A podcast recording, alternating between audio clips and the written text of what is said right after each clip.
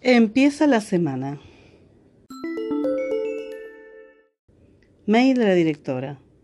No se olviden de comunicarle a las familias que burbuja existe. Ay, uff, espero no haberme olvidado la lista en el armario.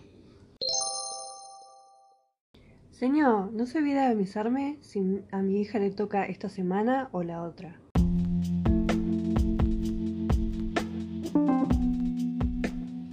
2021, organizado ya con el Plan Jurisdiccional por Burbujas, los alumnos de la provincia de Buenos Aires del nivel primario asistieron de forma alternada sosteniendo la bimodalidad, es decir, una semana presencial, otra virtual.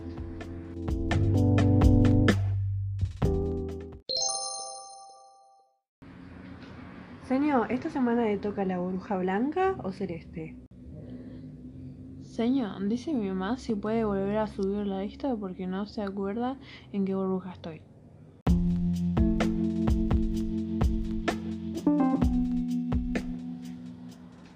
A las tendencias de cultura digital se sumó la experiencia de la educación de una presencialidad remota, signada por la emergencia del coronavirus, que vino a agudizar la incidencia de las prácticas digitales en la escuela.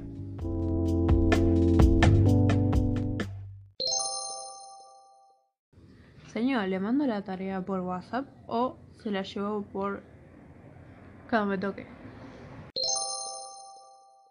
Señor, ¿la tarea que mandó es para la burbuja blanca o celeste? Eh, respuesta número uno. La adaptación de los cuadernillos de Seguimos Educando se hizo acorde a las burbujas. Son similares, pero no idénticas. Tienen diferentes grados de dificultad para que los alumnos puedan realizarlas conforme a sus capacidades. Mm, no, mejor no, lo borro. Respuesta número 2. Familias. Se enviará en forma personalizada las tareas. Saludos.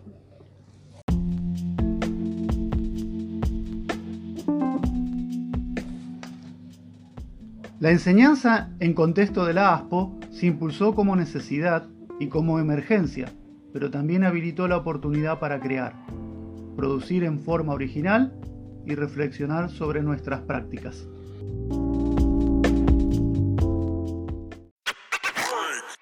Ahora bien, yo me pregunto, ¿la bimodalidad es un salvoconducto de emergencia o llegó para quedarse?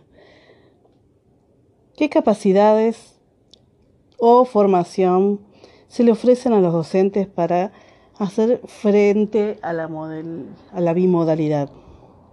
Y a su vez, ¿cómo se adecuarán el diseño a la evaluación a distancia?